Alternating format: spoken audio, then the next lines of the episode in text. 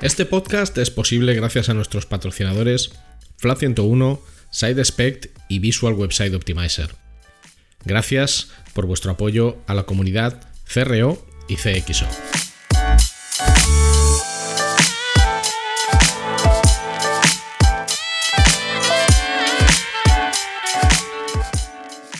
Hola, mi nombre es Ricardo Tallar y estás escuchando CRO Café, el podcast de referencia en CRO, que son las siglas de Conversion Rate Optimization, y también el podcast de referencia en CXO, que son las siglas de Customer Experience Optimization, y en diseño y optimización de productos y servicios digitales. Aquí hablamos sobre nuestro trabajo como profesionales digitales con el objetivo de compartir, entretener y aprender, a veces en solitario y a veces con la mejor compañía de otros profesionales que pasan por este podcast. Yo estoy delante del micro, pero detrás está Luis Miguel Ferrer, que es quien hace que cuando escuches esto todo se oiga estupendo y fantástico. No le vas a oír, pero él es sin duda alguna el hormigón y el pegamento de este podcast. Gracias por tu tiempo y tu interés. Puedes preguntar lo que quieras o sugerir invitados o hacer cualquier comentario escribiéndome a través de mis redes sociales arroba rtallar, r t a y a r en Twitter e Instagram o a través de LinkedIn buscando mi nombre, Ricardo Tallar, y estaré encantado de leer tu opinión, mensaje, comentario o lo que sea. Y ahora vamos a disfrutar del podcast.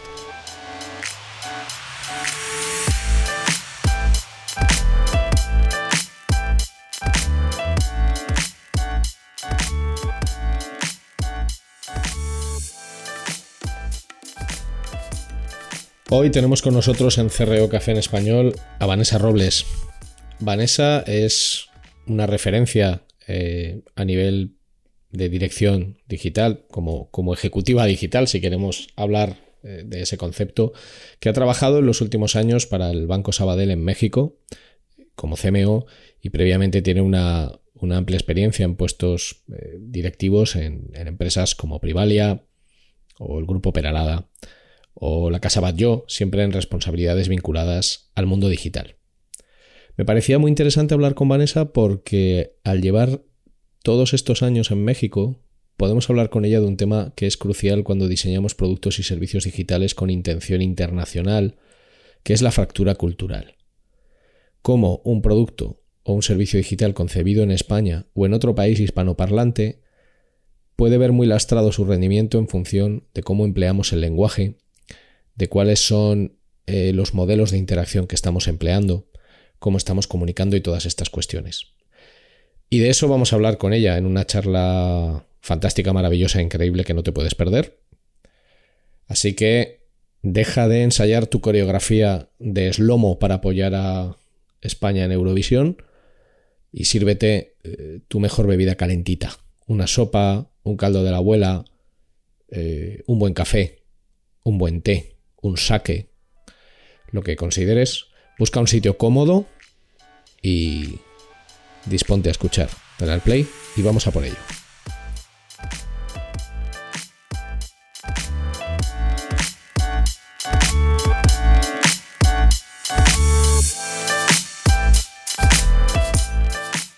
Hoy está con nosotros en CRO Café en español Vanessa Robles. ¿Qué tal, Vanessa? Hola, Ricardo, ¿cómo estás? Bueno, pues bien. Bueno, hay que decir, evidentemente la gente solo nos escucha, no nos ve, pero hay que decir que tenemos siete horas de diferencia, porque ¿dónde estás tú? Estoy en Ciudad de México y aquí son las 10.46 de la mañana. Bueno, y aquí son las 5.46 de, de la tarde. Además, es una conversación que me apetecía mucho porque por este podcast sí que han pasado eh, muchas profesionales, y además la mayoría mujeres, fíjate, muchas profesionales americanas que viven en España, pero ahora te tenemos a ti que es la historia contraria, es una eh, profesional española que vive, en este caso, en, México. Eh, me gustaría comenzar por, lo más sencillo. explícales a todas las personas que nos escuchan quién eres, qué haces, a qué te dedicas, de dónde vienes, qué has estudiado y cómo has acabado en, este mundillo digital? Ok, Pues, pues bien, sí, como tú comentabas, ¿no? Soy, soy española eh, y de hecho, bueno, yo nací en León, pero toda, casi toda mi vida ya. eso, es muy, eso, es muy, castizo ya, ¿eh? eso marca mucho.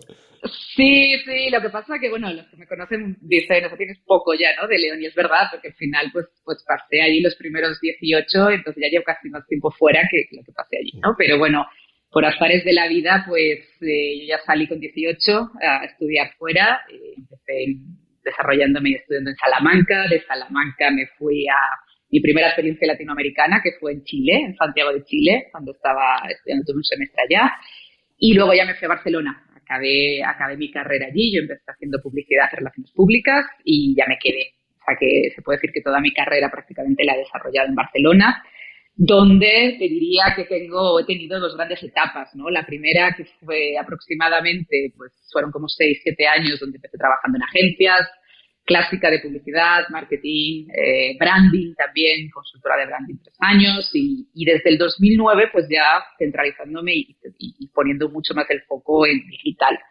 Eh, la primera agencia digital en la que trabajé fue Nurum, que seguramente algunas personas de tu audiencia todavía la recuerden, ¿no? Porque fue una gran escuela digital, ¿no? Y realmente, pues bueno, de ahí salimos yo creo que bastantes profesionales de, muchas ramas, ¿no? Y bueno, pues después de Nurum eh, me pasé ya al otro lado, de ya la parte más de empresa y corporativa, donde llevo trabajando pues sí, desde el año 2010 en posiciones siempre pues dentro del marketing y muy ligadas ya a terreno digital, ¿no? en marketing digital, eh, social media, construcción de, bueno, de identidad digital, marca, o sea, muchísimas, muchísimas cosas, pero ligada ya a ese ADN. Y también en empresas muy diversas, ¿no? O sea, realmente también creo que eso ha sido, es parte también de mi ADN. Soy una persona muy curiosa, me gustan mucho los retos y nunca me ha dado miedo el hecho de cambiar de sector o el hecho de aproximarme, ¿no? A otras, a otras industrias. Y bueno, mira, eh, pues en esto la vida eh, me llevó a trabajar, pues, en empresas eso tan diversas como el Grupo Peralada en Cataluña, pues que tiene muy centralizado en temas de industria de entretenimiento, eh, Casa Batlló, Barcelona, Privalia, que fue de hecho también una gran escuela a nivel digital, pues un e-commerce de éxito, ¿no? A, a, ambos lados del charco.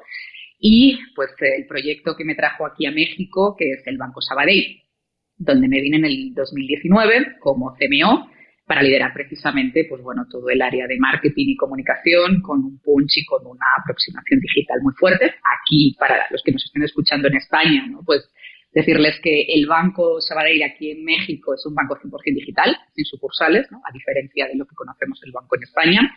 Y pues eso, con un proyecto muy, muy digital, ¿no? Y además de esto, pues bueno, desde hace unos años también doy clases en el ISDI, que también seguramente muchos de vosotros eh, conocéis, ¿no? Tanto en España como en México, para algunos de sus programas.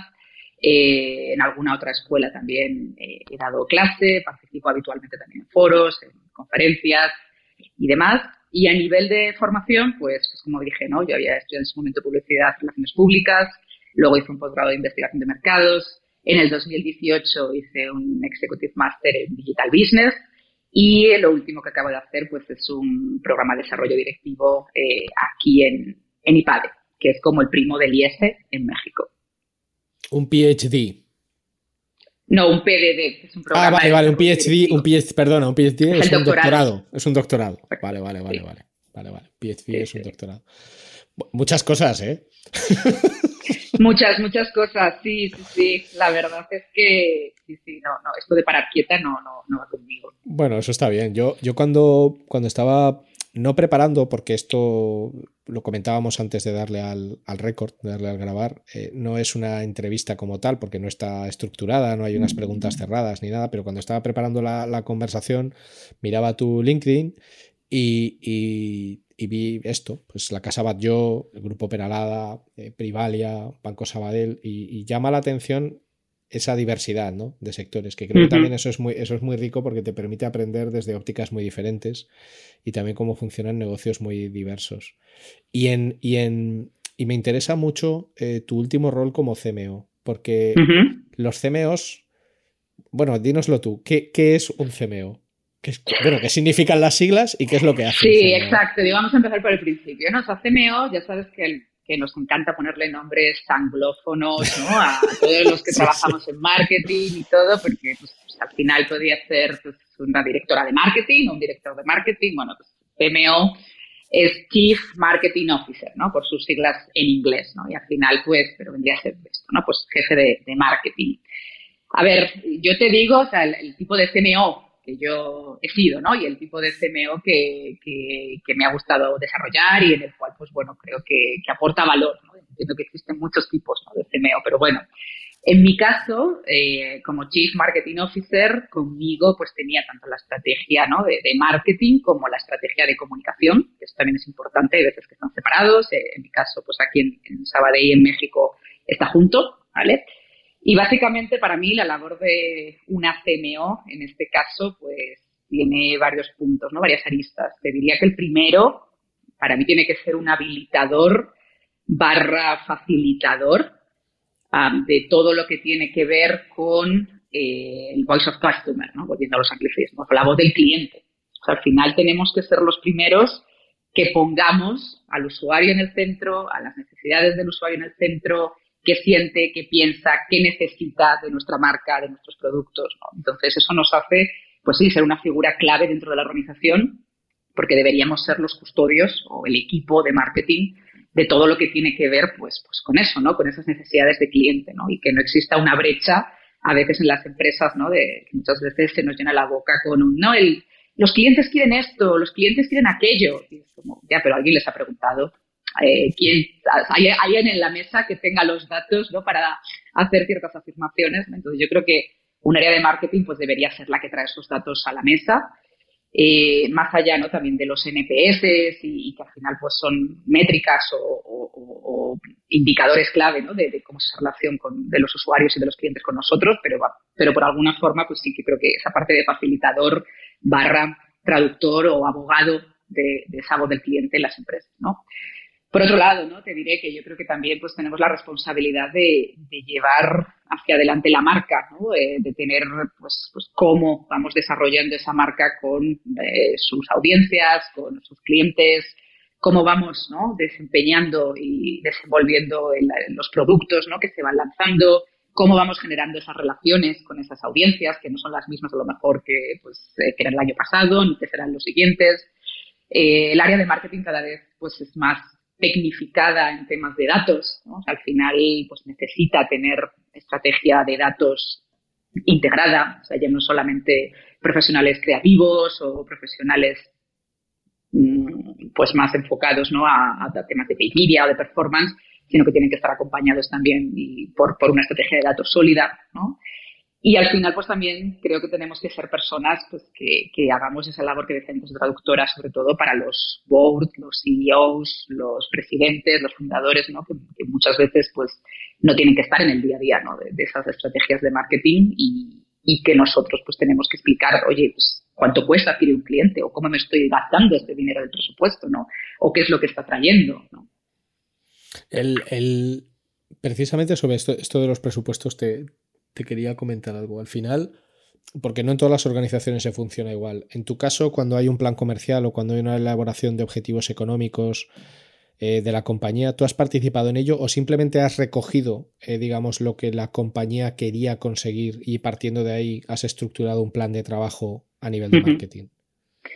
Te diría que me he enfrentado como a los dos casos y el que creo que debe ser es donde ese líder o esa líder de marketing participe de esa definición de los objetivos, porque al final si no acaba convirtiéndose en, entre comillas, ¿no? que te den una bolsa de dinero ¿no? y que te digan, ah, pues, pues esto es tu presupuesto.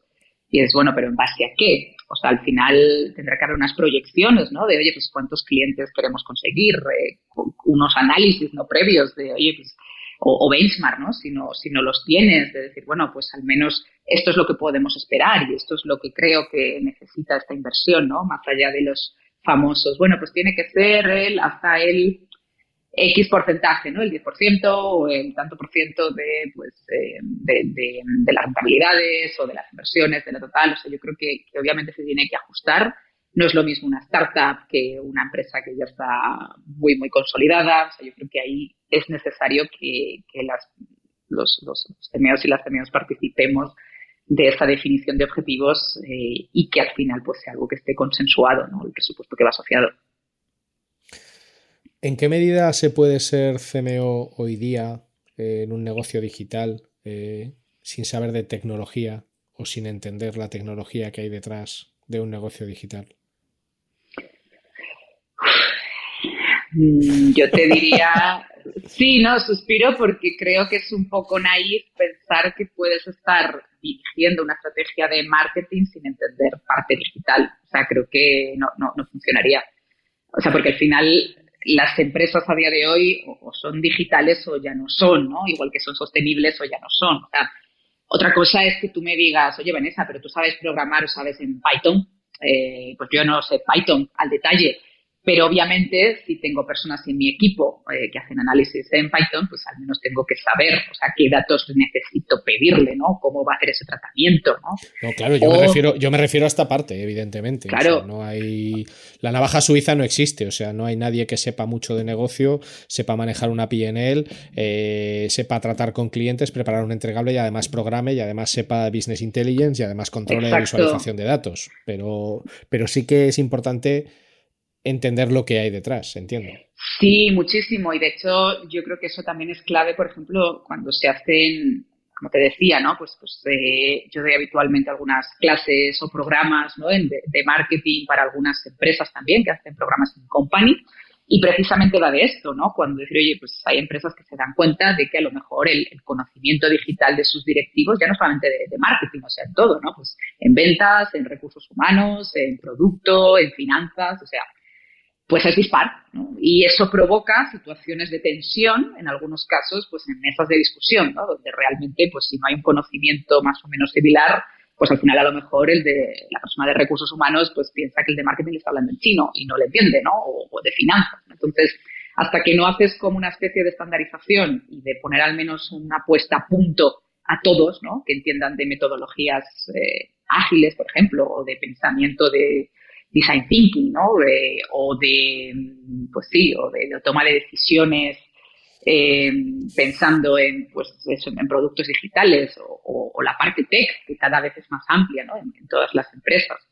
Y al final, a lo mejor si alguien de recursos humanos pues no, no, entiende muy bien cómo son esos perfiles, pues es difícil que pueda atraer ese tipo de talento, ¿no? Entonces, yo sí que creo que al final pues se hace necesario tener unos mínimos ya, a día de hoy, en el año ya 2022, para poder ya no solamente sobrevivir, sino ya es, bueno, más allá de sobrevivir, o sea, que realmente se den unos resultados y que tengas esas personas ¿no? y esos equipos multidisciplinares que al menos haya un vocabulario, si lo quieres llamar así, común, ¿no? un diccionario común, más allá del vertical de cada uno ¿no? de, esas, de esas áreas.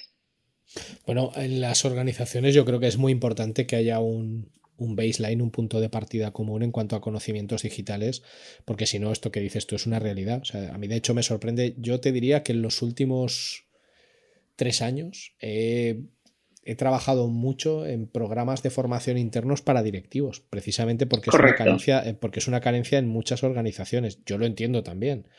Yo que solo he trabajado en el mundo digital, claro, para mí lo habitual es cada año tener que aprender 30 o 40 cosas nuevas.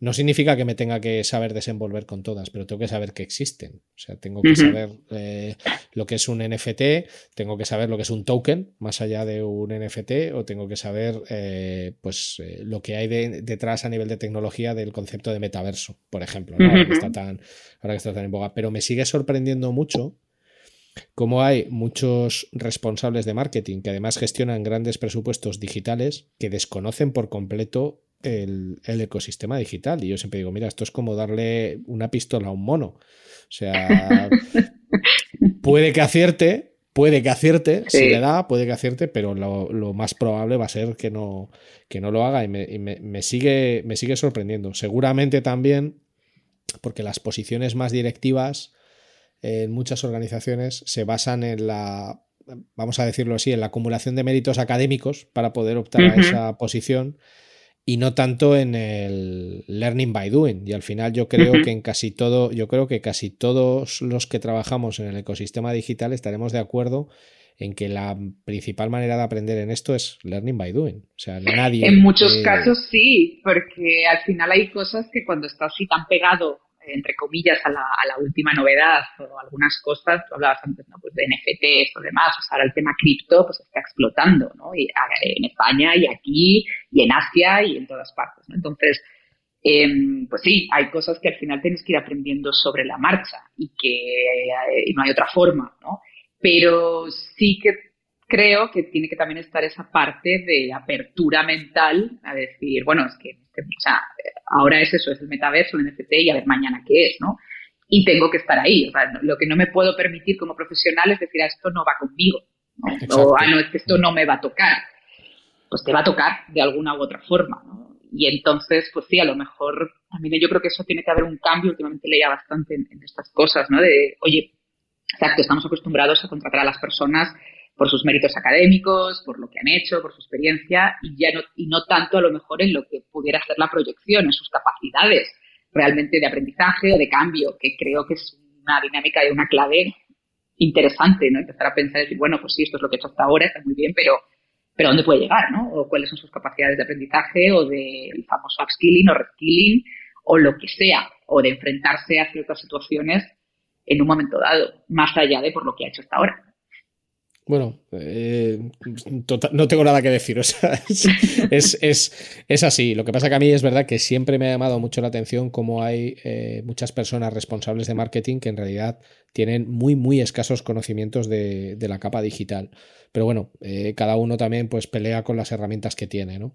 Em, entiendo que el rol, en tu caso, de, de, de una CMO incluye la parte estratégica y la parte táctica. Es decir, qué tenemos que hacer eh, para llegar a un punto y qué acciones concretas vamos a hacer dentro de la línea que hemos definido, la estrategia dentro del camino que hemos definido, qué acciones concretas eh, vamos a definir. Y además entiendo por lo que me has contado en tu caso que una labor importante también es controlar que efectivamente los resultados que pretendíamos se están dando o no. ¿Qué pasa? Te voy a hacer una pregunta así. ¿Qué pasa cuando los resultados no son los que se, no son los que se esperaban?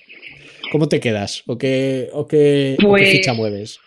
Claro, depende de los puntos de control y cuándo te has dado cuenta. no es lo mismo, dices, bueno, cuando ya has llegado al final y ya que ya pues, pues no hay nada que corregir o que más bien es, pues, ¿qué, puedo aprender de esto?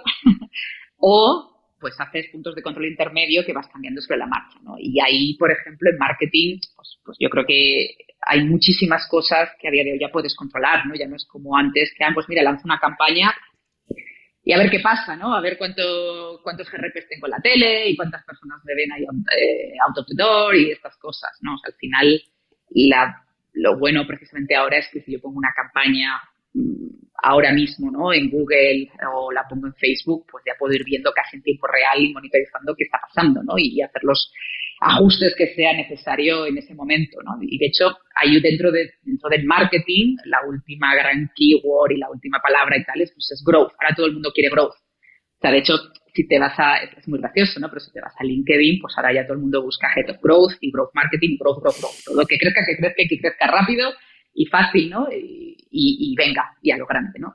Que está muy bien, o sea que al final la parte de growth pues viene pues, de, tema mucho más de startup y de un crecimiento, eh, en algunos casos pues eso, hiperacelerado, exponencial de, adquisición de, clientes, pero que al final pues, eh, pues tiene parte también de experimentación, ¿no? Y de ver, oye, pues eh, voy haciendo experimentos controlados, ¿no? Seguramente pues no, necesaria, no es necesario mucho inversión directa para ir viendo cómo funciona y con lo que aprendo, pues oye, hago un rollout a, otro tipo de cosas, ¿no?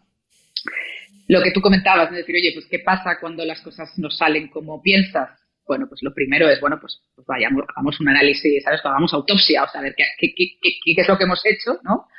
Eh, pongamos voces distintas sobre la mesa, porque al final yo puedo tener una idea de oye, creo que no ha funcionado por esto, el de producto a lo mejor he dicho, bueno, yo creo que por esto, el de UX, porque, o sea, veamos exactamente, porque puede ser un factor, puede ser la suma de varios factores, eh, o, puede ser pues directamente de, oye, no, es que, es que se nos ha ido y, y esto nada que ver, ¿no?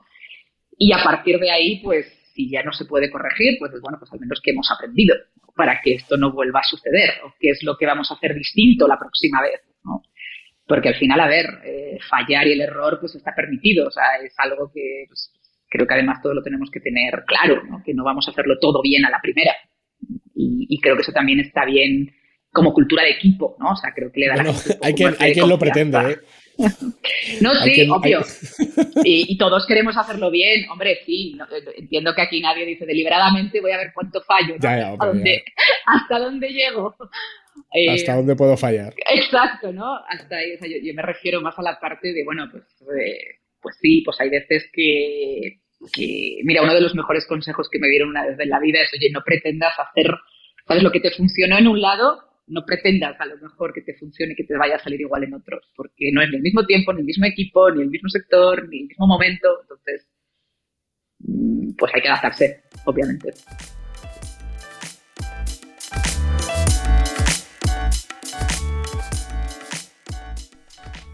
No te vayas, no te vayas, que solo es un anuncio y es muy corto.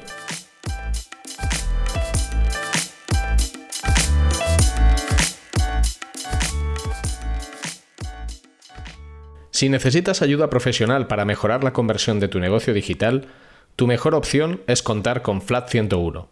En Flat 101 somos especialistas en el diseño, desarrollo y optimización de servicios y productos digitales y podemos darte soporte en todas las áreas técnicas que intervienen en la conversión. Más de 15 años de experiencia profesional en más de 500 proyectos de conversión para multinacionales y startups a tu servicio, con el mejor equipo de profesionales CRO que vas a encontrar. El resultado nos importa y el cómo conseguirlo también. En FLA 101 estamos listos para ayudarte.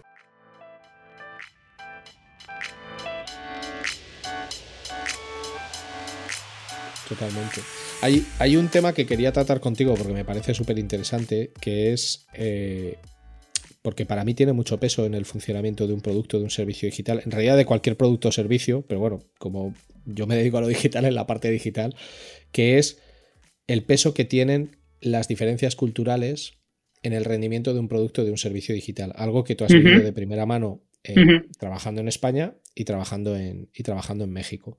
Existe una mitología, eh, a mi juicio, que no tiene mucho sentido, que es que todas las personas que hablamos español, que compartimos idioma, pues tenemos drivers muy parecidos de comportamiento, cosa que no tiene nada que ver, o sea, ya no los tienes dentro de, o sea, nada tiene que ver eh, el, arquetipo de un catalán con el de un andaluz, con el de un aragonés, con el de un castellano leonés o con el de un gallego, pues imaginémonos esto con países tan distintos pues como Perú, Bolivia, Chile, El Salvador, Argentina, España, compartimos el mismo idioma, pero en algunos casos nos parecemos poquito, nos parecemos, nos parecemos poco. tú, has estado, sobre todo en el sector de la, banca en, México, dentro del comportamiento digital, ¿cuáles dirías que son las principales eh, diferencias culturales que hay que salvar eh, para que un planteamiento tenga éxito en un ecosistema digital? Es decir, yo puedo plantear una web igual o una app igual en España que en México. Sí, no. Eh, cómo debería hacerlo y a qué cosas debería atender. Siendo consciente de que México, si, es, si, en España hay diversidad, me imagino que en México habrá mucha más, porque son muchos más. Correcto, exacto. es lo que hablábamos un poquito ¿no? antes de, empezar este podcast. Al final es que ya, bueno, ya de entrada, o sea, América Latina es muy grande, o sea, es como muchas Europas juntas, ¿no? O sea, y al final, pues sí, o sea, un chileno, un argentino, un peruano, un boliviano eh, o un mexicano, pues pues compartimos idiomas, ¿no? O compartimos eh, el castellano con España, pero hay muchísimas diferencias sociales, culturales, políticas, económicas, históricas, con lo cual no respondemos en muchos casos a los mismos resortes, ¿no? Entonces, que el idioma sea el elemento vehiculador, ok, pero es que incluso el propio idioma tiene muchos matices distintos, ¿no? Y ahí, pues sí, yo tengo grandes anécdotas que pudiera explicar también con el, con el idioma, ¿no? Cuando llegué aquí a México y, demás, ¿no? Pero bueno, y en Queremos oírlas, ¿eh? vale, un poquito, luego te lo cuento alguna.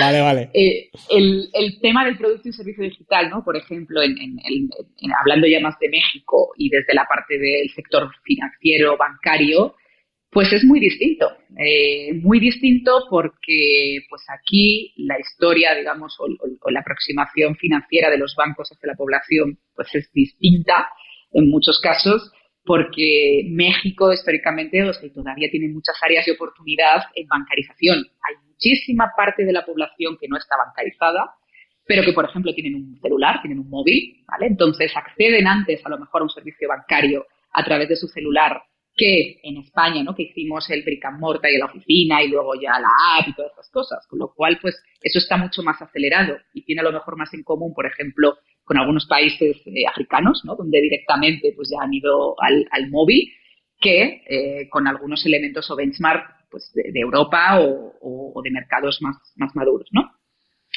Por otro lado, eh, pues al final eso, ¿no? Como hay mucha población no bancarizada, pues perdóname, la población, perdóname, la población no bancarizada, para quien no, para quien no esté familiarizado con el término, entiendo que es, entiendo yo, que es quien no tiene ni una cuenta corriente ni tiene ningún activo en el banco, ¿no? Exacto, exacto, sí, sí. O sea, tu relación con el banco es, es cero.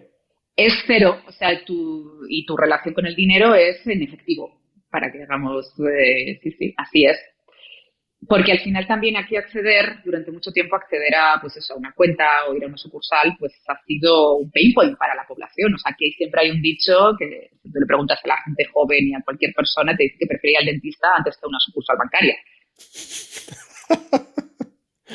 Porque realmente es un pain point. O sea, no está pensado desde el punto de vista del usuario, hay muchas más barreras. O sea, si piensas que ir a una sucursal en España a veces es difícil, te puedo asegurar que aquí en México lo es mucho, ¿no? Y eso ha creado una barrera física de verdad de, bueno, que muchas personas se aproximen, ¿no? Además, pues eso, que es una economía en muchos casos más informal y que realmente por eso ahora, pues aquí las fintech pues tienen un gran campo para correr porque han resuelto muchos problemas en poco tiempo y, dirigidos a un segmento de la población muy amplio, ¿no? Entonces, pues bueno, y específicamente cuando hablamos ¿no? de, un producto bancario, pues hay algunas cosas, o sea, tan sencillas así como al final el onboarding de un producto bancario, ¿no? Ya sea en España o sea aquí, pues tiene sus em, tiene sus peculiaridades, ¿no? El famoso en, en, en banca se habla del KYC o el Know Your Customer, ¿no? Que al final pues tú tienes que ir pasando como una serie de preguntas para ver, oye, pues si eres elegible o no, determinados checks, pues antes de, poder abrir o contratar un producto digital, ¿no? Entonces, partiendo de la base de que a veces pues este onboarding para poder abrirte una cuenta, pues imagínate, son 20, 25 minutos, media hora, pues, pues, pues sí, pues configurar esa experiencia eh, requiere mucho conocimiento del tipo de personas pues, a las que le estás hablando, ¿no? Y que realmente, eh, pues sí, no es como eh, dar un email para, para comprar un e-commerce. Entonces, aquí, por ejemplo, en México, pues sí, hay, hay elementos que sí que influyen o que pueden ser aceleradores de esa conversión y que tienes que tener en cuenta. tú decías, ¿qué cosas claves? Copy básico, o sea, no puedes hacer un copy-paste, entre comillas, imagínate, ¿no? de un formulario en España a un formulario aquí, mm, porque no, no, te va a funcionar igual, porque hay palabras que son distintas y porque incluso la forma de expresar o la forma de decir, pues a lo mejor en España es más directa y aquí pues te dicen no lo estoy entendiendo, es muy directo o es muy rudo. Les parece que puede ser algo como muy, muy fuerte, ¿no? El código de la dirección de arte, mira, ejemplo, ¿no? Con lo que hablábamos antes, oye, el Banco Sabadell pues tiene pues, una identidad muy clara, ¿no? De marca, visual, todo lo que quieras, ¿no? Y lo que nos pasó, yo llegué al principio y nos o sea, veíamos pues, que había ciertos gaps en la comunicación con los usuarios y demás. Entonces llevamos a cabo varios focus group, entrevistas en profundidad, etc., ¿no? Y claro, empezamos a ver pues que ese código de colores, eh, esa dirección de arte, incluso en algunos pues, los copies, lo notaban como muy, no es que es un banco, pero muy, pues eso, como de muy alto standing, o sea, como muy, muy, muy alejado ¿no? de lo que era en el día a día y que decían, no, eso no es para mí. Y en cambio, cuando les explicaba el producto, en ah, pues sí, me interesa. Pero ya directamente por la comunicación, eh, en blanco y negro, mm, tonos más, eh, para lo que es México, pues quizá más clásicos o más apagados, entre comillas, pues era como, no, lo veían demasiado alejado y, ya ni se acercaban. Entonces, pues sí, tienes que, o sea, el hecho de ir haciendo ese sounding board con los usuarios constantemente es importante, porque de nuevo, ¿no? Pues tú vienes con una preconfiguración, eh, pero claro, tú no eres el usuario, ¿no? No eres el, target a lo mejor de ese, específicamente de ese, de ese, producto, de ese servicio y por lo tanto pues no puedes dejar ¿no? que esos vallas o esos sesgos te, te afecten. Y por otro lado, pues sí, ¿no? Puedes estar, si es una marca en este caso global, ¿no? O que pues al final tienes que tener unos mínimos estándares que, pues sí, aquí se tiene que comunicar igual, pero la famosa tropicalización, pues es cierta. y, ya cuando, y ya cuando estaba en Privalia me pasaba, y en Privalia desde el otro lado. En Privalia yo estaba en el equipo de marketing global en Barcelona, ¿no? Y cuando hablaba con mis compañeros de aquí de México me decía, no, Vane, o sea, es que, es que esto eh, lo tengo que explicar de esta forma, lo tengo que bajar de esta otra, o tengo que, pues, pues sí, ponerle otro tipo de colores, porque, porque esto si no, no va a funcionar. Y es verdad. Pero este mensaje que tú estás dando, además desde la experiencia, es muy importante, ¿eh? porque yo estoy harto de encontrarme con startups y negocios digitales grandes que creen que por el simple hecho de que tenemos un idioma común, yo ya puedo irme a vender eh, a cualquier país hispanoparlante. Mm. Y siempre les digo lo mismo, digo, es que no, no, no tiene nada que ver, digo, es que no, no tiene nada que ver. También se habla español en Estados Unidos y no tiene nada que ver la situación de un hispanoparlante de Estados Unidos con la de un señor de Cáceres.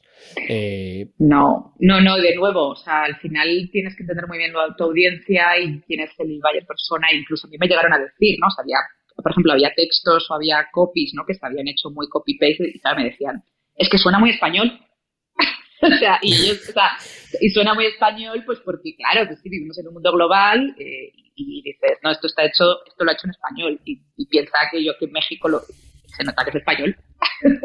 pues sí. Bueno, y de hecho, me figuro, me entiendo que la comunicación que hacemos nosotros les parecerá más eh, elitista, quizás. Que depende. O más fría, o más, fría, seguramente más fría. Sí, más fría también. Luego tienes que entender, ya cuando te pones en temas, cuando quieres ya establecer los códigos de humor, la cosa se complica. Porque a lo mejor... eso es muy delicado. Claro, tú dices una campaña que tiene algo o que juega con algún recurso humorístico y en España se entiende, si la quieres hacer igual aquí, pues, pues puedes ver caras de póker, porque es como, pues no lo estoy entendiendo. O sea, mira, tan sencillo, eh, yo llegaba a la oficina, ¿no? Cuando iba, eh, estábamos ahora en pandemia, ¿no? Pero hablábamos cuando pues, pues, Netflix, ¿no? O, sea, las series españolas que se ven aquí, ¿no? Y había expresiones, había cosas que era como, pues a lo mejor una mexicana o un mexicano me dice, eso es que tengo que estar muy atento porque si no, no lo entiendo o, o, te, o lo decodifico por el contexto. Bueno, pues, pues esto es lo mismo, ¿no? Eh, que al final, pues, pues sí, o sea, no, no de entrada, no, no porque hablemos el mismo idioma, pues es todo igual. Y hay muchos matices que hasta que no vives aquí y no lo, bueno, pues no, no, lo, no lo hablas y lo ves, pues, pues piensas lo que tú decías, ¿no? Ah, pues es que todo igual, no, nada que ver. Y además hay muchos Méxicos, o sea... Ya, ya. Por, por, no complicar a las empresas a las que a las, con las que has trabajado, cuéntanos así un par de chascarrillos así locos que te hayan pasado de malinterpretación de lenguaje, de situación o cosas que en España pues serían normales, allí no, o a la inversa. Me da igual, ¿eh? que sea profesional o personal, pero, pero sí que me parece importante que todo el mundo entienda que, sí que está muy bien, que el mundo es muy global, que todos tenemos Netflix, todos tenemos Prime, todos usamos Spotify y todo lo que tú quieras con cripto, pero que todavía a día de hoy eh, decir, decirle de tú a alguien cuando él está acostumbrado a que le digan de usted, pues supone perder un cliente, por ejemplo. Sí, bueno, ves, por ejemplo, en, España decimos, oye, pues tú o vosotros, o sea, el vosotros es muy español, de hecho, yo pensaba que aquí no, y aquí es ustedes, o sea, eh, y es ustedes, aunque sea, aunque sea, haya confianza, pero vosotros es, es, es, muy español. Entonces aquí pues tienes que cambiar el chip y decir, no, ¿qué tal? Que, ¿Cómo están ustedes? Que parece un poco, ¿cómo están ustedes? pero, sí, pero sí, es así, ¿no? Eh, y luego, pues mira, anécdota personal muy, muy graciosa. Yo creo que pues yo acababa de llegar a México hacía como, nada, dos semanas, muy poquito, ¿no? Acababa casi también de conocer a mi equipo, ¿vale? Y el equipo también todos mexicanos y mexicanas, ¿no? Y pues lo típico, intentas hacer una broma o un chiste para, para ir como rompiendo hielo, ¿no? Y para ir teniendo confianza y, me salió, pues, pues ahora te voy a explicar, ¿no? Bueno, resulta, y esto lo voy a poner, y esto es para todos los españoles que nos estén escuchando, por favor, la palabra pendejo es muy fuerte en México, es muy ¿Ah, fuerte. sí? y pensamos que pues se utiliza y que a todo el mundo le puedes llamar pendejo y que está muy... Bueno, no, o sea, es fuerte. Y necesita un contexto y necesita una confianza para decirle a alguien pendejo. Entonces yo, pues, eh, pues en mi, eso, mi mundo y pensando que no era tan fuerte, pues como si en España alguien que no conoces le llamas gilipollas, pues claro, te va a decir, perdona. Bueno, pues a mí, pues estaba en la oficina, acaba de llegar, pues, te digo, ¿no? Hace unos días, y alguien de mi equipo, en el, aparte en el, en el ascensor, ¿no? En el elevador, que aquí, ¿ves? Ascensor en España, elevador aquí. Estábamos en elevador el, es, traducción, es traducción literal del, inglés, sí, del elevator, sí, sí, Exacto. Pues estábamos en el elevador, ¿no? Y a un chico de mi equipo le dije, ¿qué? ¿Cómo estás hoy? Pendejo. bueno, tú me estás viendo ahora la cara, ¿no? Porque claro, sus caras también, o sea, fue, uno, había personas fuera de, eh, digamos, del equipo que me miraron como, pero esta mujer, el propio chico, el que yo se lo decía, su cara también era de, a ver, es mi jefa, pero no le puedo, o sea, pero ¿cómo, no? Y entonces, pues bueno, afortunadamente había dos chicas en el equipo que dijeron, no, no le hagan caso, es que es española, no sabe lo que dice. Porque obviamente luego ya me, explicaron en plan, oye, Vane, no, mira, es que esto es fuerte y no puedes ir llamando a la gente pendejo porque pues, pues se pueden ofender. Con razón. o sea, esto es como si aquí tú llegas, conoces a alguien en dos días y sin mucha confianza le dices, eh, ¿qué tal te fue ayer, hijo puta? ¿No? Correcto. un, poco, ese plan. Vale, vale. Vale, vale. Eh, em, oye, una curiosidad que yo tengo y que creo que se nota mucho también en las, en las relaciones. ¿Es cierto eh, que las jerarquías son mucho más rígidas en, América Latina? Es decir, yo, o sea, aquí estamos habituados, o yo quiero creer que estamos habituados, sobre todo en empresas como las que hemos trabajado tú y yo, a que tú puedes debatir abiertamente con tus responsables eh, sin considerarles jefes. Es decir, eh, oye, eh, tengo dudas de que esto vaya a funcionar y te lo digo claramente y no pasa nada y lo debatimos y tal. yo, por las experiencias laborales que he tenido con, América, parece que eso es una barrera mucho más difícil de salvar. Sí, es un tema, como hablábamos antes, hay que entender muy bien los contextos culturales, sociales, políticos, etc. ¿no? Y aquí es un tema cultural importante. O sea, está mucho más marcado, depende de qué entorno, esas jerarquías. De hecho, aquí es muy normal que te llamen jefe o jefa, en plan, ¿qué pasa jefa o qué pasa jefe? O sea, como muy marcando, tú eres el jefe, tú eres la jefa, ¿no? Más allá de, digamos, del punto de vista más eh, cotidiano, broma, que puede ser a lo mejor en España, ¿no? Y eh, es cierto que em, yo, por ejemplo, una de las cosas que intenté trabajar mucho con el equipo era crear ese clima de confianza para poder decir las cosas sin miedo a o que mm, me las podían decir aun siendo pues eso, la, las que ¿no? Porque también hay veces que, se crean entornos donde pues a lo mejor eso si están en una mesa, pues la gente se guarda o no lo dice porque dice cómo le voy a llevar la contraria, ¿no? A tal directora o tal director o a mi jefa para, para, para algo, ¿no? Porque es como sí hay un punto ahí como más de respeto, pero no un respeto bien entendido, sino de, bueno, es que a lo mejor me, tengo consecuencias o, yo no puedo, ¿no? Y yo creo que es importante, pues sí, empezar a romper un poco esas barreras y, poder crear esos climas de, oye, no, no pasa nada, eh, puedes decirme y al contrario, si estoy equivocada, agradezco que me rectifiquen o que me lo digan y no me quede yo aquí, ¿no? Pensando que, que, que, algo, que tomo una decisión, pues de forma que no es correcta, ¿no? Entonces, sí, esos son, son esas cosas que tú vas haciendo también en tu inmersión final aquí pues también he tenido una inversión, pues eso, cultural, porque a la hora de, cómo llevar una mesa de, pues, de, discusión o de toma de decisión o de generar una influencia necesaria ¿no? para determinadas cosas, pues que sí que necesitas conocer esos contextos para poder tener los resultados que, quieres.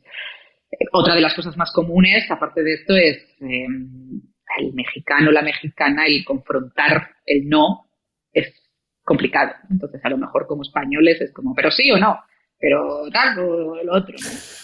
Y mm, para ellos a veces es más difícil, ¿no? Necesitas, pues bueno, hacerlo de otra forma. Más tiempo, básicamente. Más tiempo y gestionar el lenguaje. También el lenguaje es importante. Es importante. Mm. Em, este, o sea, entiendo que tanto en tu experiencia en Sabadell como en Privalia, seguramente también en Casabat yo, eh, como este es un podcast de conversión, se aprecian cambios significativos en la eficacia de una campaña o de un activo digital cuando está específicamente diseñado para un determinado público de un país frente a otro. Te diría que sí y no. O sea, sí cuando entiendes y juegas con esos elementos muy del país eh, y no cuando sí que son, bueno, para eso está la experimentación, ¿no? Por ejemplo, en el caso de Privalia teníamos cuatro países, ¿no? España, Italia, México y Brasil y se experimentaba a lo mejor o se ponían iniciativas en un país, veíamos cómo iba y si iba bien, pues luego a lo mejor se pasaba al otro para ver cómo respondía y ahí sí que podías observar algunas diferencias porque al final pues a lo mejor el, carrito medio pues tenía distintos eh, valores o porque la recurrencia era distinta entonces yo creo que puedes diseñar ese tipo de experimentos o tipo de acciones pues con unas bases comunes y luego ajustar en función del mercado. Y cuanto más entiendas y más ajustes, sí que vas a tener mejores resultados. Yo te lo digo porque, a ver, yo lo tengo claro, ¿eh? pero me interesa mucho tu opinión, porque yo recuerdo, por ejemplo, un caso en el que para una marca de moda, haciendo una aproximación diferente en cómo contábamos las cosas en tres países de prueba, El, ratio de venta llegó a, a incrementarse un 101%. A eso voy, o sea, cuando entiendes el siendo, siendo, Sí, sí, pero siendo la misma ficha de producto, la misma imagen de modelo, el mismo producto con las mismas características técnicas, pero contándolo de una forma diferente. Correcto, sí, sí.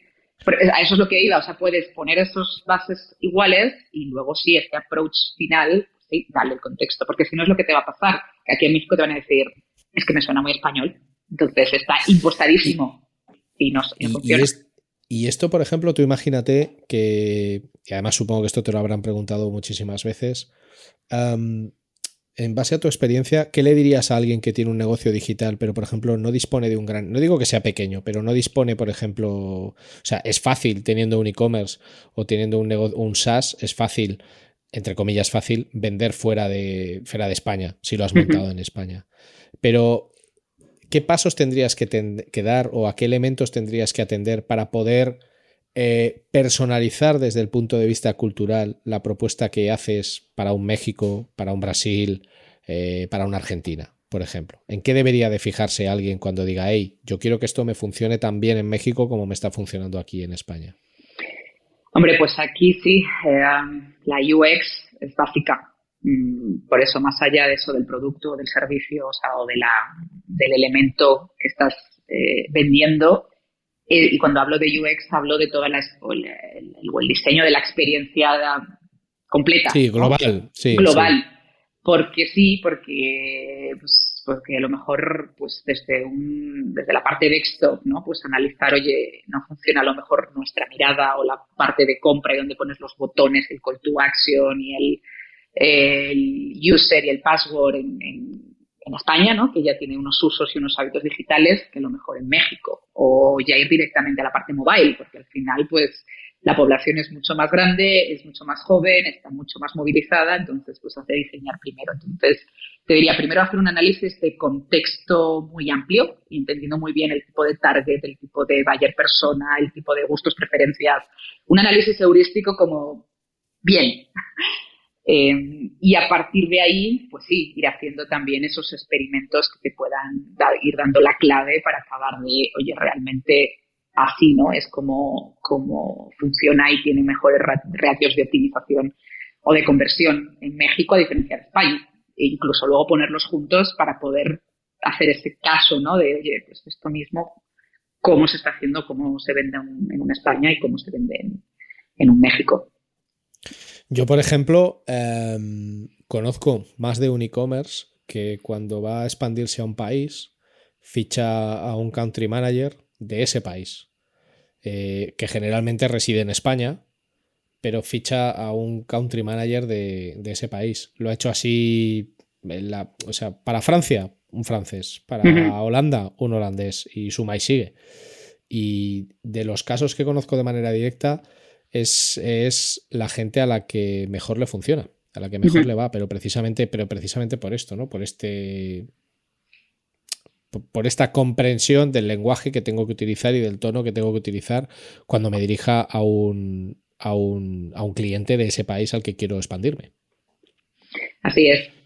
Sí, sí, es que no es baladí y tienes que dedicarle un tiempo y, y unos recursos. De hecho, como te comentaba, ¿no? O sea, yo, nosotros con el banco aquí en México, yo me acuerdo de trabajar con el equipo de Barcelona para, y precisamente, ¿no? Con esa mirada ya de siendo español aquí, de decirles, no chicos, o sea, necesitamos eh, activar otros elementos de la marca aquí para poder tener, pues sí, o sea, éxito, porque si la traslado igual, es que, es que lo notamos enseguida, hicimos muchos experimentos y vimos, o sea, que necesitábamos jugar más con ilustraciones, por ejemplo, necesitábamos, obviamente, el copy también, eh, adaptarlo, eh, pues lo que te decía, ¿no? El onboarding, que es clave, o sea, los pasos, cómo íbamos dosificando la información por pantallas, qué, preguntas poníamos antes que otras, porque si no eran muy invasivas, a lo mejor en España lo ves normal y aquí era como muy invasivo directamente que te pusieras una pregunta al inicio. Y ahora, pues claro, si a lo mejor tomas las dos apps, pues pues ahí así es el Sabadell, ¿no? Ves los logos y ves la imagen de marca y todo, pero enseguida que entras ves muchísimas diferencias. Es, desde luego es, no parece fácil, así contado. no, pero al final, pero también es muy interesante, muy gratificante, porque es como que tu cabeza pues se abre mucho más, ¿no? Y, y explora muchas más cosas y al final es como si estuviera siendo bilingüe, ¿no? Y en esa parte de, verlo en las dos, en los dos lados. Y trabajar también con equipo mexicano, pues al final, claro, imagínate que yo llego aquí, todo el equipo somos españoles, pues tampoco tendría gracia, pero al final es como, oye, no. Porque había muchas cosas, incluyo, yo ya recuerdo, ¿no? Que decía esto y me decían, no, Vanessa, esto suena muy español. Ay, ok, pues tú conoces mucho más. Exacto, o sea, esto no va a funcionar o, y, escribiendo, ¿no? Me acuerdo haciendo notas de prensa o cosas así, pues, pues sí, sí, cambia, cambia.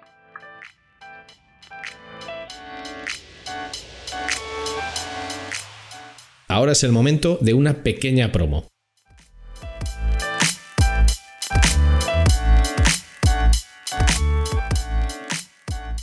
SideSpect te ofrece una solución única a nivel mundial en el campo del testing AB, la personalización y la recomendación para tus usuarios. SideSpect funciona de forma server-side, sin necesidad de scripts de ningún tipo, lo que garantiza un rendimiento óptimo. La solución de SideSpect elimina retrasos y la posibilidad de cualquier efecto flickering. Y esta aproximación también garantiza que la actual y las futuras reglas de seguridad de cualquier navegador como ITP y ETP no impactarán en tus experimentos. Para más información, visita sidespect.com.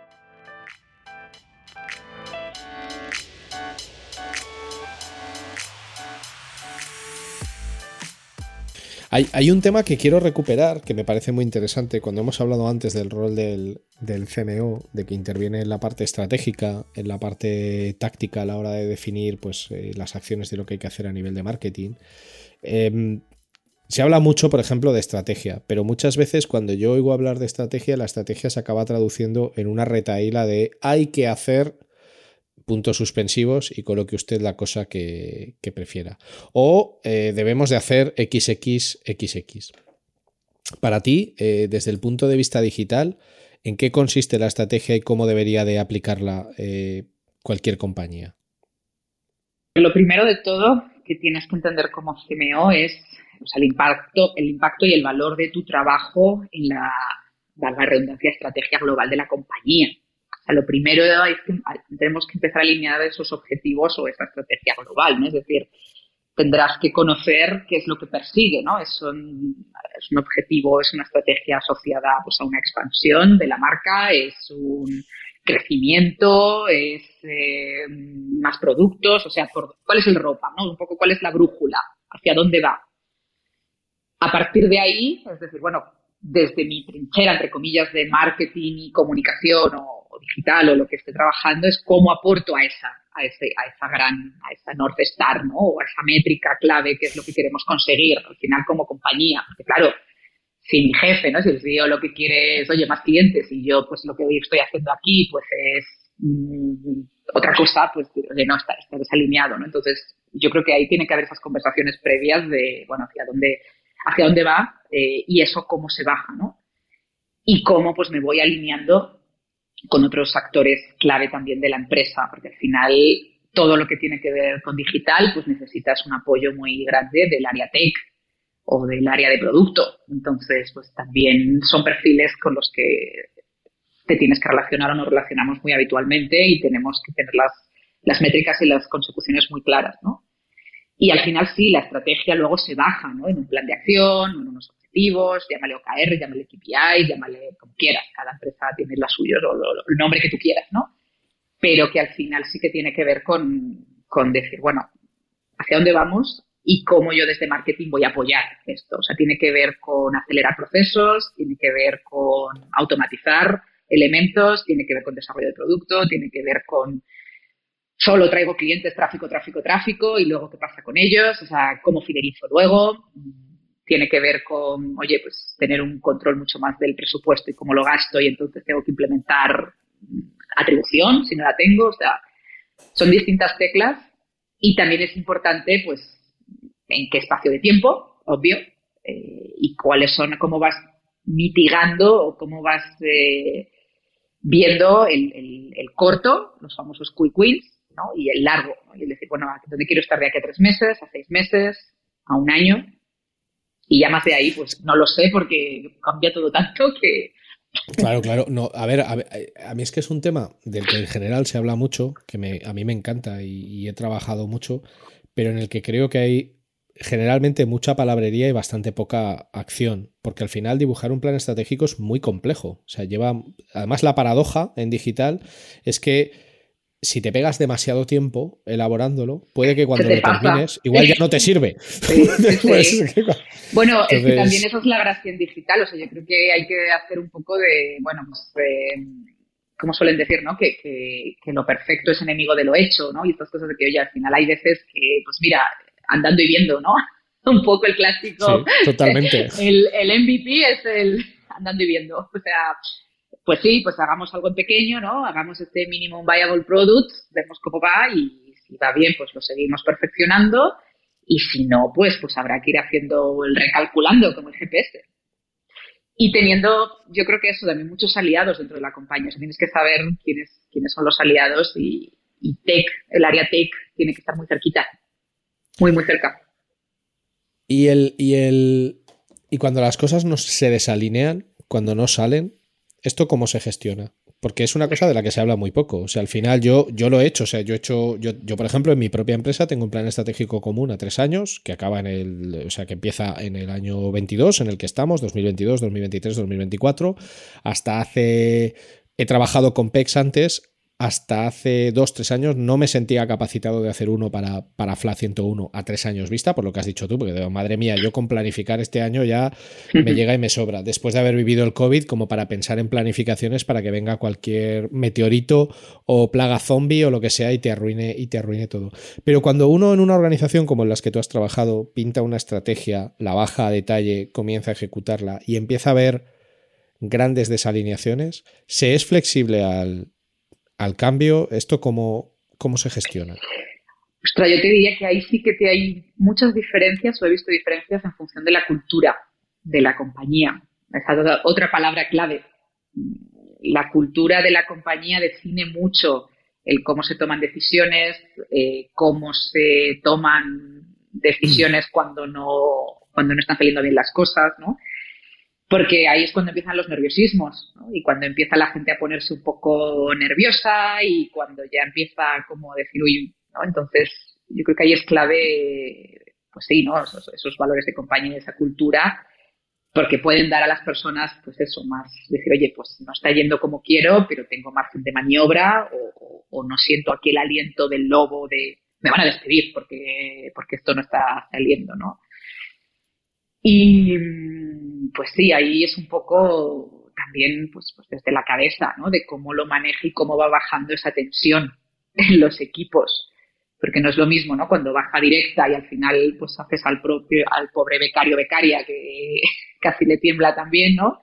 Que cuando realmente pues eh, hay una organización donde cada persona pues toma decisiones, eh, pero pues sabe también manejar los momentos de estrés y cuando no van bien las cosas, pues también cómo se comunican, ¿no? Y, cómo, y qué es lo que vamos a hacer, ¿no? Yo creo que ya no es tanto el, bueno, ha pasado esto, ok, ¿y qué? ¿no? O sea, no vale tampoco de nada el buscar culpables y decir, vale, ¿y, qué vamos a hacer? O sea, yo soy más bien partidaria de, vale, ¿y qué? O sea... Sí, yo lo veo como tú, pero estoy de acuerdo contigo. De hecho, aquí casi acabaríamos hablando de, no, también de cultura, pero también mucho de de estilos de liderazgo y de gestión. Entonces, bueno, es no, no, es, el, no es el objetivo. es un tema muy interesante, pero no, nos lo guardamos para otro. Nos lo guardamos para otro podcast. nos lo guardamos para otro podcast que no es el objetivo. Sí, como dices tú, eso es otro melón. Eso es abrir otro melón. Sí, es que es, que es un. También, también, a ver, es un melón muy interesante, pero porque yo creo. Eh, bueno, no lo creo. O sea, en general a las empresas que tienen un componente digital alto, se les presupone un determinado tipo de mentalidad. Y entonces hay como una disonancia, porque la compañía, por su marca, por su presencia o por cómo gestiona sus activos, tiene, digamos, ese atributo de digital. Pero luego las personas que hay dentro de la compañía en muchas ocasiones no lo tienen, entendiendo como que el principal atributo para mí de un profesional digital debe ser eh, la adaptabilidad, la disposición al cambio, la comprensión. Es decir, yo creo que ni tu trabajo, ni el mío, ni el de nadie que lleve, y no voy a decir los años que llevo yo en esto, los que llevas tú, yo creo que nadie que lleve cinco años trabajando en el ecosistema digital hace lo mismo hoy que cuando empezó, hace cinco años. Entonces, es curioso porque en las organizaciones ves organizaciones que tienen chapa de ser muy digitales, que tienen esa medalla, pero luego cuando trabajas dentro con ellas, las personas que están dentro de la organización no la tienen. Y entonces hay unas tensiones eh, brutales. Y ahí es donde intervienen pues, los procesos, los sistemas de liderazgo, la cultura de la compañía y luego la, clave principal de todo. O sea, una cultura de una compañía no es creíble si las personas mejor pagadas de la compañía, que son quienes la dirigen, no practican esa cultura. Totalmente. Al final las personas, pues sí, somos personas y el liderar con el ejemplo y el, pues es, clave las personas nos fijamos, ¿no? En, ya no solamente en las palabras, sino pues en los hechos. De nada sirve que me digas, sí, sí, yo soy buena persona, soy buena persona, y a la primera de cambio, pues ves algo que dices, pues esto no es de ser muy buena persona. Y al final hay ciertas cosas que tampoco hace falta decirlas eh, todos los días. Al contrario, o sea, yo creo que pues, para eso es el trabajo, para que hable de ti, ¿no? O hable por ti. Sí, bueno, yo, yo lo que, yo lo que creo mucho es en la importancia, eh, y no dejo de aprender de esto todos los días, de la adaptabilidad de la comunicación. Es decir, a mí una cosa que no sé si te ha pasado a ti, y vamos a acabar con este tema porque si no... pero no sé si te ha pasado a ti, o sea, tú, tú a veces dices algo o planeas una comunicación y haces una comunicación y la has pensado mucho, eh, has meditado mucho lo que vas a decir, el tono, las palabras que vas a emplear, a quién te diriges, lo haces con todo el cariño del mundo, con la mejor de tus intenciones, pero hay un factor X ahí de no controlar, porque es imposible, las sensibilidades de cada uno de los cientos de personas que componen el equipo y aquello que tú pensabas que iba a salir bien, pues acaba saliendo muy mal. Y esto a mí, esto a mí me lleva a, detectar, a la necesidad de detectar no solo cuando hay que hacer una comunicación, sino que además de hacer una comunicación, luego tienes que hacer varias microcomunicaciones, como estos de los microservicios, para modular tu comunicación principal y que las personas que tienen determinadas sensibilidades entiendan de la manera adecuada lo que has querido decir. Vaya, vaya reflexión, vaya reflexión, vaya rollo me he cascado, pero estoy seguro de que me entiendes a lo que me refiero. Totalmente, o sea, imagínate, ¿no? Haces el famoso town hall, ¿no? En una compañía donde, oye, pues estás eh, dando ciertos mensajes clave, tienes entre comillas lo que decíamos un control de la narrativa, eh, intentas ser transparente, o sea, estás como planificando todo el escenario, ¿no? Todo ese output para decir, oye, pues es que esto, ¿no? Es lo que quiero conseguir. Y luego acaba ¿no? esa comunicación y vas a alguna persona y dices, oye, de todo esto, ¿tú qué has entendido? ¿O con qué te has quedado? Bueno, pues si le preguntas a 5 o 10 personas distintas, existen muchas probabilidades de que cada persona te diga una cosa distinta.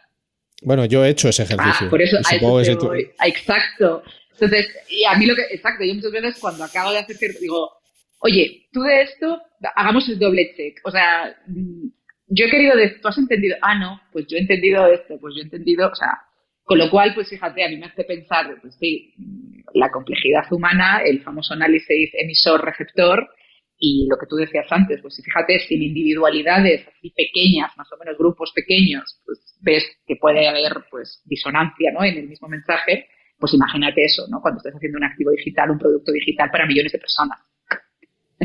pues sí, cambia. Es que no hay nada más dañino en este mundo que presuponer las cosas. Entonces, es como es esta frase tan peligrosa de, no, no, pero yo esto ya lo dije. No, no, si tú lo dijiste. Lo que nunca sabes es cómo ha sido interpretado. O sea, tú sabes lo que dijiste. Lo que nunca vas a saber es cómo ha sido interpretado. No, claro, porque cada uno tenemos nuestro propio sistema de valores, creencias, percepción, eh, entorno. O sea, claro, eh, somos, no somos tan sencillos como parece. O sea, no, no, no, claro. Entonces, ese mismo mensaje, pues en mi cabeza puede activar cierto resorte y, y decodificar algo y para otra persona no te diré todo lo contrario, pero, pero, pero puede que no tenga la misma... ¿sí? No, no, y todo lo contrario. O sea, yo he, vivido yo he vivido situaciones en las que una comunicación quería decir sí y ha habido personas que han interpretado que querían decir no. Exacto. Pero bueno. Eh, yo me pegaría horas hablando contigo, pero bueno, vamos a cerrar porque ya llevamos algo más de una hora y va, y va tocando el cierre. Aquí cerramos siempre igual, eh, que es pidiéndote eh, que compartas con, la audiencia dos cosas. La primera, una experiencia personal que por las razones que sean tú consideres que es interesante que toda persona viva, y aquí nos han contado de todo, o sea, desde cosas muy personales hasta cosas muy impersonales, pero algo que tú has vivido que digas, oye, esto es algo que cada persona debería vivir porque te aporta perspectiva, eh, y luego que nos des una serie de recursos de aprendizaje de aquello que tú haces o de rol de CMO. Oye, pues a mí, para mi rol de CMO, me ha sido muy útil este libro, este podcast, este señor, esta señora, este XYZ. Cuéntanos, la, experiencia, la experiencia personal. La experiencia personal, hombre, pues yo te diré que va muy ligada al, entre comillas, ponerme a prueba no sé si en el buen sentido, pero sí ponerme a prueba, ¿no? al final el, hecho de, tomar la decisión activa, ¿no? De decir, oye, me voy a otro país, o me voy a otra ciudad, o me voy, pues sí, a cambiar mi vida de forma pues, activa, significa que, que, tú te vas a poner a prueba y que te vas a exponer a cosas pues, que seguramente pues, sea la primera vez que las pasas o, o, sí que te van a poner a prueba de, de vida porque lo que hablábamos antes, no es lo mismo abrir una cuenta de banco en España que en México, no es lo mismo eh, ir a Hacienda en España que en México. O sea, entonces, pues, eh, pues al final eso te hace crecer como persona y por ende al final como profesional, ¿no? Entonces yo creo que, que lo mejor que te puede pasar en esta vida, pues sí, es enfrentarte a situaciones que sea la primera vez que lo haces, y que con personas pues que también sea pues sí la primera vez eh, y ya puede ser pues sí aprender un idioma e irte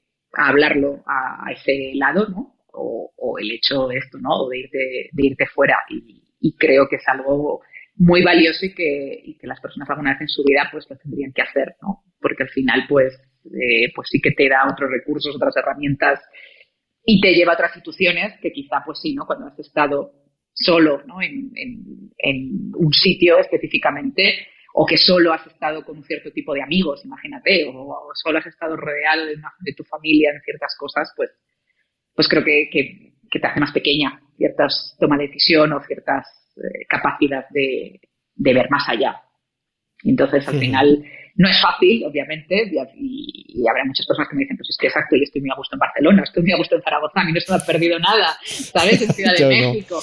Totalmente. Es que la zona de, es que la zona de confort, la zona de confort es de, es de confort. Por eso es zona de confort. Si se llama así es por algo, ¿no? Eh, y totalmente loable que me digas, oye, a mí no me ha perdido nada en México, déjame que yo a Zaragoza estoy muy bien, pues que también, perfecto, chapó. pero no tiene, no tiene que ser, no tiene que ser, no tiene que ser México. O sea, tú hablas al final de exponerse voluntariamente para encontrar tus propios límites. Sí, llamémosle límites, llamémosle, sí, o sea, que, bueno, pues que te lleves a otras situaciones nuevas. Hmm. Sí, sí, o sea, yo me acuerdo. Y venga, esos, Sí, o sea, te iba a decir, no, eso, yo me acuerdo en China, eh, en un Uber, pues no sé ni cómo llegué al hotel, porque el chino no sabía inglés y yo no sabía chino. Entonces, pues, y Shanghai está guay, está muy bien, pero, ostras, en ese momento dices, a ver, ¿cómo? ¿no? Y bueno. Me vuelvo a León. es, es, así, ¿no? Pero bueno, sí, yo creo que eso, que exponerte a ese tipo de situaciones te lleva a lugares interesantes de ti esa frase es muy buena. Esa frase es muy buena. Te lleva a lugares interesantes de ti. Venga, recursos profesionales o que a ti te han ayudado a ser mejor profesional o mejor CMO o mejor persona. Pues recursos, te diré que, a ver, cada maestría tiene su librillo, ¿no? Y aquí al final Eso cada es. Libros, libros, libros, películas, podcasts, blogs, foros, canales IRC.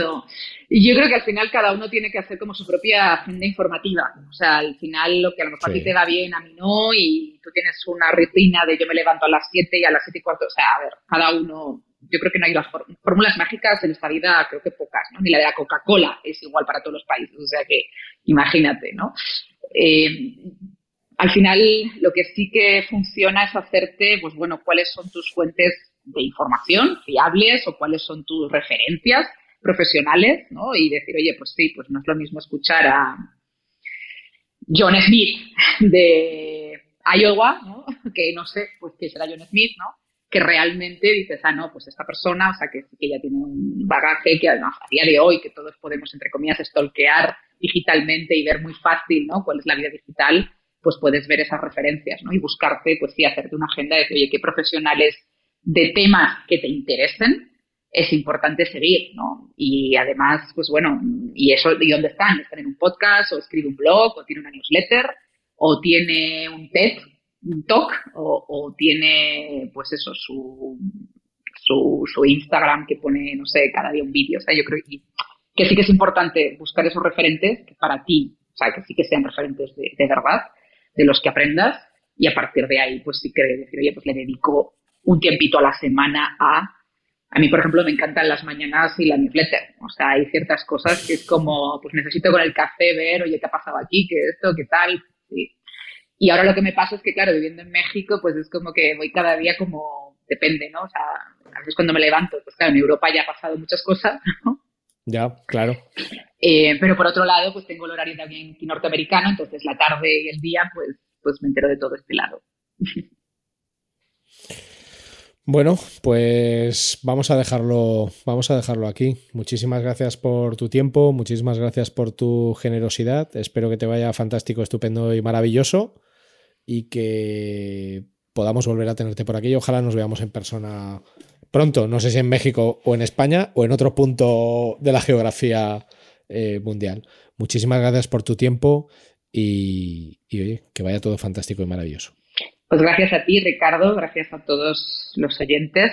Espero que les haya sido de interés esta pequeña conversación, eh, que se hayan reído también un poco con nosotros. Y por supuesto, ¿no? Pues si alguien tiene más interés o quiere saber más cosas, pues también con gusto, ¿no? Como dicen por acá, eh, encantada de, de que me contacten por LinkedIn o que me busquen, pues por supuesto, sin tema.